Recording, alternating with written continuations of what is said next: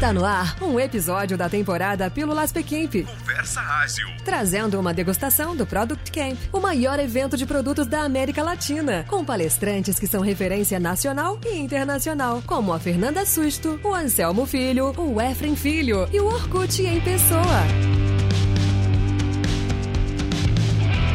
Olá, ouvintes! Estamos aqui mais uma vez com vocês com um episódio incrível do Pílulas P-Camp. Né? A gente traz aqui um. Eu, eu, brinco aqui, né, Oda? A gente entra aqui na corda bamba e, e flerta entre os spoilers e o grande conteúdo que vai entrar lá no evento, né? Então, aqui, né, como já, já, já comecei com spoiler, eu sou Renato Macedo, tô aqui com o mestre Oda, meu parceiro de microfone. Fala, galera! E aí? Mais um episódio mesmo e é difícil, hein? A gente fica querendo saber mais, mas ao mesmo tempo a gente quer deixar pro final. É. É difícil isso. Mas vamos lá. A gente tem esse problema aí, né? Se dá um 15 minutos a gente quer uma hora, se dá uma hora a gente quer três. A gente, a gente tem esse probleminha aí. Né? Mas vamos lá, cara. O nosso convidado de hoje é o Efrem Maranhão, né? O Efrem ele eu vou até pedir aqui para ele se apresentar e tem aquele nosso desafio, né, de como você se apresentaria também num churrasco da família, né, cara? Boa. É sempre um desafio mais difícil. Mas, cara, seja bem-vindo e a gente conversa em seguida aí. Você pode ficar à vontade para se apresentar, a gente já entra um pouquinho no seu assunto você vai levar lá no evento. Boa, boa.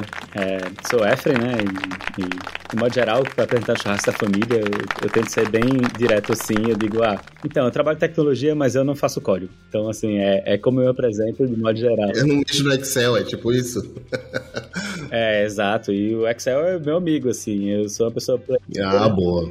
De com força. E é uma das coisas que eu levo muito na, na vida do no-coder, assim, é, é disso. E hoje eu tô como no-coder, né? Tô, eu sou produto né, na, na LX, mas eu tô bem focado nisso, de como a gente consegue entregar muito valor sem precisar de código ou pouco código. Então esse é o grande desafio hoje que eu tenho, né? E aí eu passei, na verdade, sempre fui de plataforma e vim desse mundo de dados nos últimos mais, mais tempo que eu quero admitir, mais, mais de 10 anos. E na verdade eu fui fazendo meus projetos paralelos sempre com no-code, né? E aí foi quando eu comecei a apresentar um pouco disso lá na, na na Loft, né? E aí o pessoal disse, ó, oh, é, eu sei que tu tá em plataforma de dados, mas bora falar um pouquinho sobre no code com outra galera, porque a gente sabe que tu sabe disso. E aí eu comecei a conversar e, na verdade, uma pessoa desenvolvedora chegou para mim e fez, é, Fren, achei massa, mas tu faz sempre um hack começando do zero. E não é a realidade disso, né? Na verdade, a gente tem, eu tenho tudo aqui pronto, eu só preciso de um front. Qual hack que eu uso para um front? E aí foi quando eu instalo assim, eu comecei a dividir muito do code, como eu divido hoje é código. Então assim, eu peguei todo o conhecimento vai que a gente fez de engenharia de software nos últimos 50 anos aí de vida, né? E que disse, ah, beleza, isso aí a gente tem que pegar e dizer, como é que eu faço para fazer um hack para front, um hack para back, um hack para dados. Né? E aí eu já peguei, um, caiu um boas treta dev por causa disso. Foi bem bom, assim. Cara, eu imagino. O pessoal disse, você não pode usar uma planilha como, como banco de dados. Eu disse, não, peraí, posso sim, eu tô usando como storage. E o que é um flat file da vida, sabe? Então foi, foi bem divertido, assim, essas, essas tretas que eu caí, eu fiz, ninguém acessa direto no banco de dados, eu faço views em cima dela. Então foi, foi bem bacana, assim. Então tô me divertindo nesse mundo de comparar e fazer o paralelo do code com o no-code da vida. Cara, e, e esse tema que você vai levar, né, cara, que é o, o no-code mudou o jogo, né? E, e, realmente, assim, imagina um jogo bem diferente, porque eu já estava imaginando enquanto você falava aqui, né, cara, quando a gente começa a pensar em hipótese de negócio e prováveis soluções e tal, a primeira coisa que a gente pensa, poxa, então o que, que a gente precisa desenvolver, né? A gente já pensa ali em, em abrir ali a, a, os devs, no caso, abrir IDE, já começar a pensar em alguma coisa, estruturação de banco de dados, etc. E, cara, quando você traz uma, uma, uma proposta de no-code, pelo que você está dizendo, você sai plugando algumas coisas já meio pré-pronto. Como é que é isso? Você, uh, o, o, primeiro instinto não é falar vamos desenvolver algo, é opa, peraí, deixa eu fuçar aqui ver se tem alguma coisa pronta. É isso? Mais ou menos isso, cara? E aí foi uma das tetradev que eu caí assim, maravilhosa, foi porque eu disse, eu sou o montador hoje, né? O assembler, né? E não o codador. E o pessoal, mas é a mesma coisa. Eu, cara, tá bom, tudo bem, não vou discutir isso. Assim.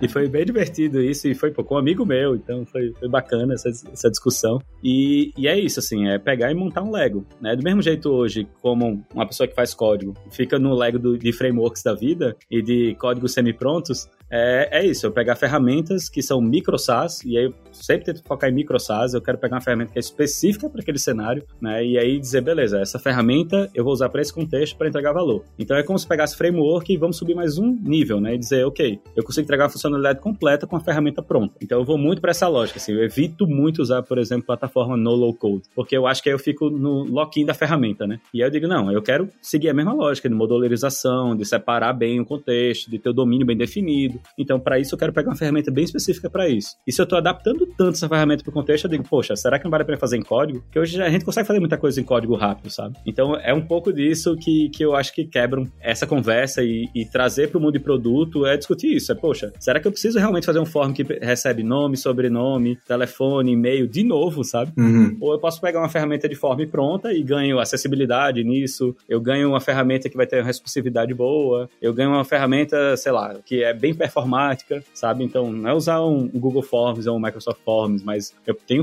outras ferramentas de formulário, por exemplo, para caso específico, né? Do que eu quero fazer. E aí é, é um pouco disso que eu estou brincando, né? De ter um conjunto de Lego que eu vou montando aquilo, né? As pecinhas e conectando via uma ferramenta de integração da vida. Entendi. Um, uma dúvida: quando você começa um produto do zero, normalmente você precisa ter um, um, uma maneira de um, de um cliente se cadastrar. Assim. Então você existe uma solução para o cliente se cadastrar e uma outra diferente para você colocar o seu produto. É assim? Eu não, não entendo muito, cara. Aí, mestre Aldo, vou aproveitar a deixa para dizer: será que a gente precisa realmente do sistema de login ou a gente precisa identificar o usuário? Sabe? Porque é uma provocação que sempre faço, assim, uhum. porque a maioria da galera pensa, ah, preciso fazer um sistema de login para identificar a pessoa. Eu digo, não, eu posso, sei lá, como eu já fiz, pegar um chatbot e aí botar o e-mail da pessoa, mandar um código para aquela pessoa do e-mail e ok, passou. Tô identificando aquela pessoa. Então é, é uma provocação, assim, legal de fazer, principalmente nos estágios, né? Tá, tá falando exatamente do estágio de começar um produto zero. É, poxa, eu vou perder um tempo fazendo uma tela de notificação que vai ter resetar senha, que vai ter. Entendi, entendi. Tem várias coisas já prontas para isso, sabe? Mas é, será que eu foco mais na entrega de valor agora e me preocupo menos com isso? Ou se eu realmente eu preciso fazer isso do zero, sabe? Legal essa solução que você falou, cara.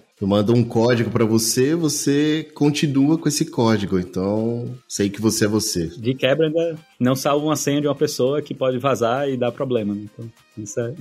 é, não, boa, boa. Mas assim, até, até onde dá para ir assim com sem código? Até onde dá para ir sem código, sem é, assim pensando em tanto em, em funcionalidade mesmo, tem alguma coisa que você já tentou fazer e você fala assim, poxa, daqui eu já não consigo mais ir, eu tenho que pedir ajuda para os universitários? Ou tudo que você tentou fazer você conseguiu? Como é que foi a sua experiência? Nem perto de tudo que eu consegui fazer. Eu, por exemplo, tô com um caso agora, nesse momento, que é, pessoal, eu queria fazer um crawler no code. Eu fiz, cara, não, é uma solução técnica, sabe? Ah, boa. Então, é, é, é melhor, muito melhor você fazer com código isso. Você vai ser mais rápido você fazendo com código. Nossa, crawler, cara, é mais você fazer com código. Sim, crawler no code é tipo, cara, um robô que vai.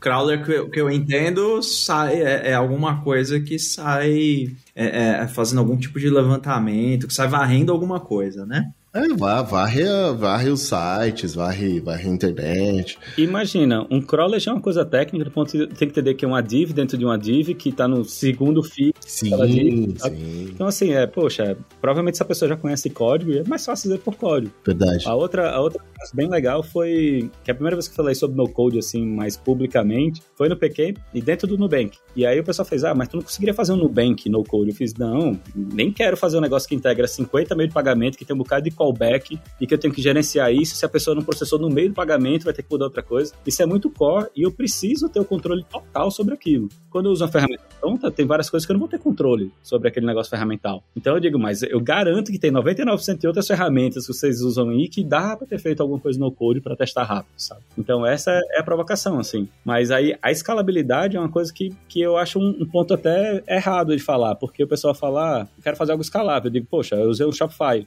é, recentemente também outro caso. Vendeu um milhão na hora, assim, sabe? Em um dia vendeu um milhão. Eu não teria feito sistema robusto o suficiente para vender um milhão do que ter usado um, um Shopify da vida, entendeu? Então é, é, é coisa desse tipo que eu digo. Escalabilidade é uma coisa que está ligada a como a ferramenta é preparada, aquele SaaS está preparado para aquilo, sabe? Então é, é, esse outro ponto que eu digo, poxa, ela é escalável, mas se eu vou fazer tanta alteração lá, tanta gambiarra dentro que não vale a pena eu mexer nela, é melhor fazer por código do zero, sabe? Então é muito menos uma escalabilidade e muito mais o quão controle eu quero ter sobre aquela, aquele, aquela experiência como um todo. Né? É muito bom, cara. É, o Efra até já matou, porque todo mundo deve fazer essas perguntas para ele. Eu já ia perguntar, cara, mas é só no começo? É no MVP, na comprovação que é antes ainda do MVP? Mas pelo que você comentou, depende, né, cara? Dá pra ir até num momento de grande maturidade de um produto, dependendo do módulo ali, eu posso estar usando alguma coisa pronta, né? Renata, é muito mais assim, eu quero jogar o jogo de eficiência ou eficácia, né? Uhum. Então, eu quero entregar o valor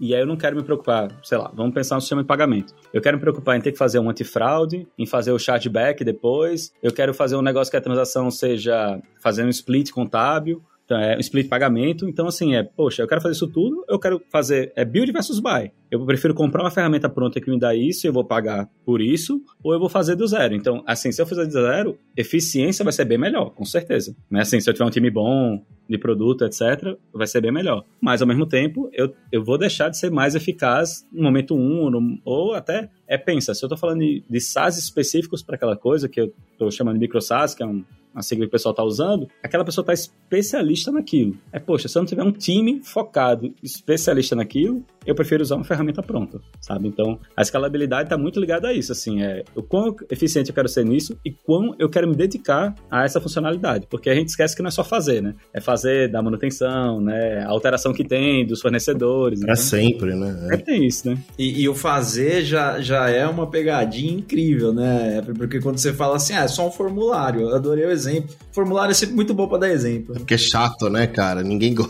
ninguém gosta de preencher, né?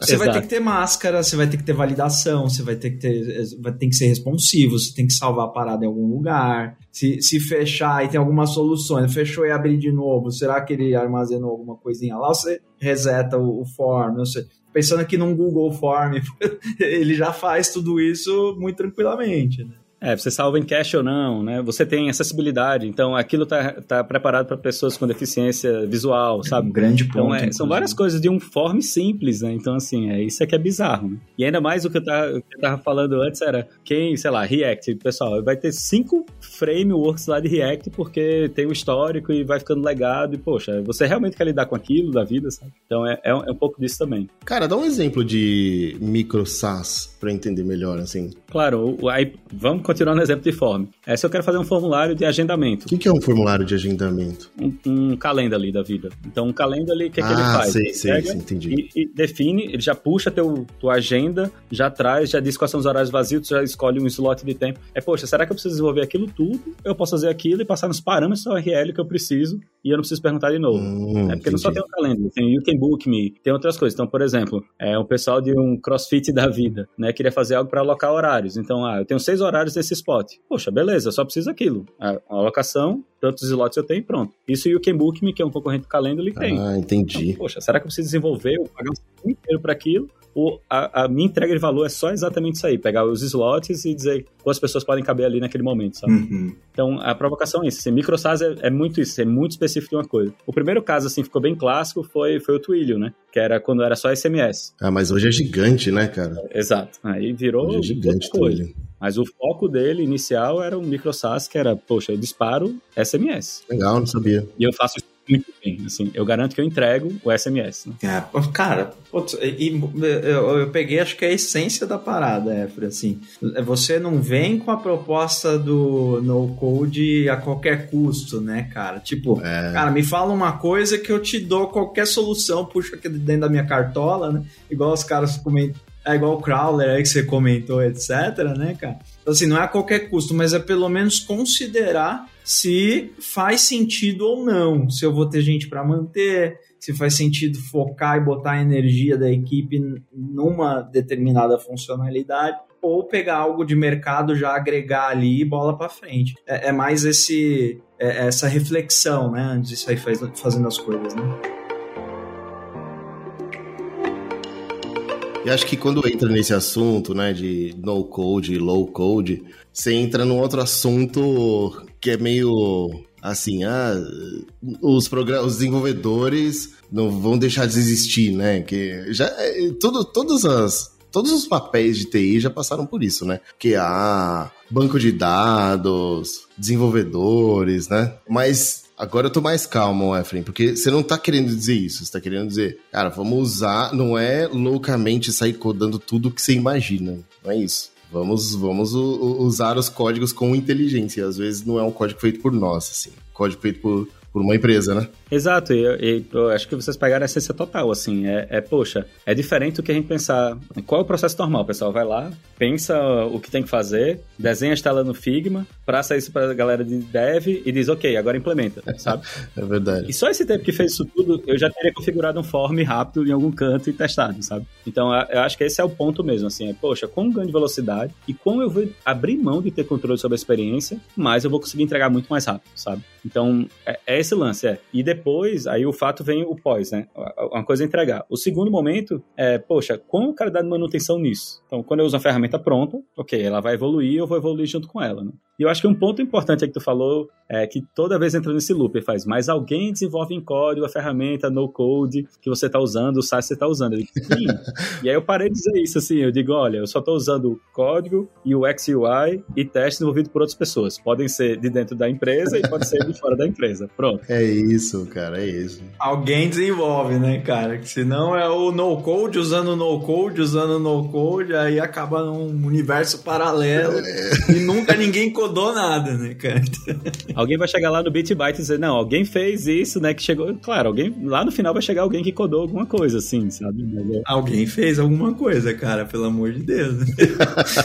é, é, é interessante, cara, não é assim, não vai ter mais dev, não precisa mais de engenharia de software, é longe disso. Acho que é galera onde precisa, né? E cara, eu já. Sabe que eu já participei de um projeto aqui? Renato também. Dependendo do que você falar, eu nego, Oda, mas pode continuar.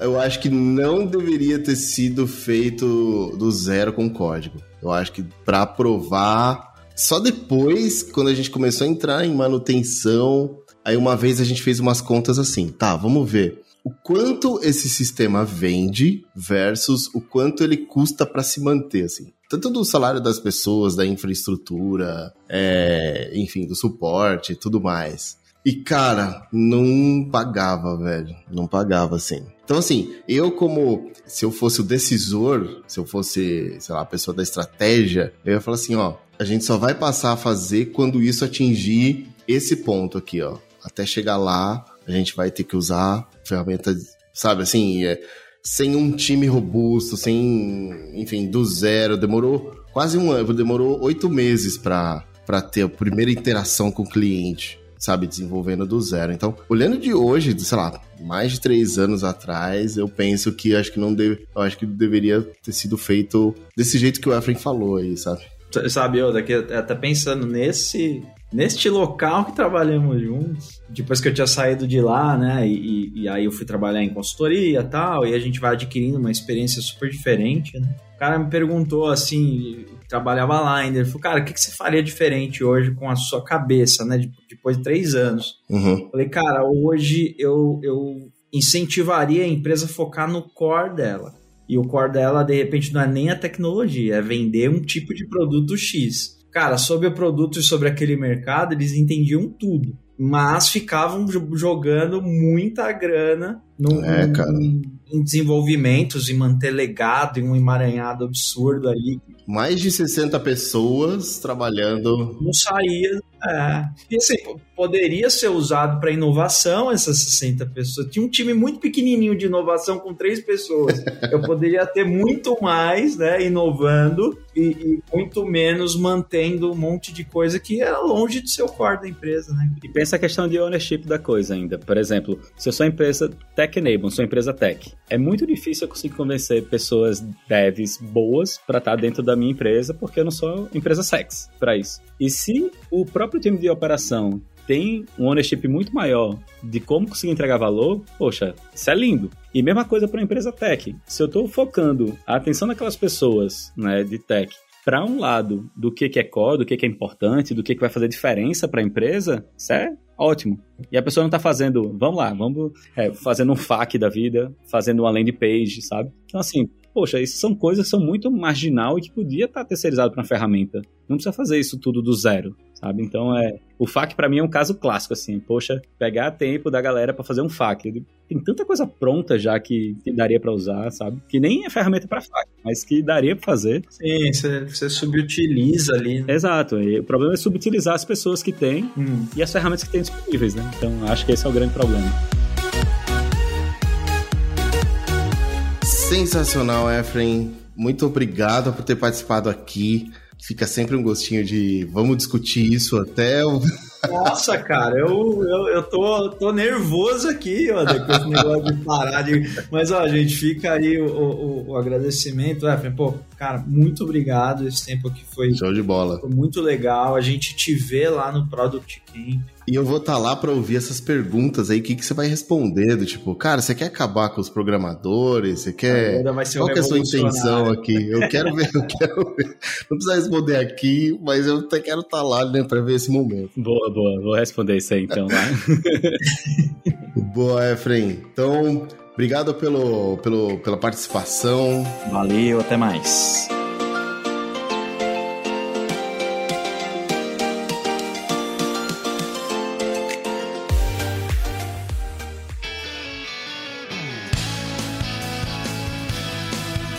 Você ouviu um episódio do Pílulas Pequemp. Conversa Ágil Podcast. Nos vemos no evento que este ano será presencial em São Paulo. Até lá!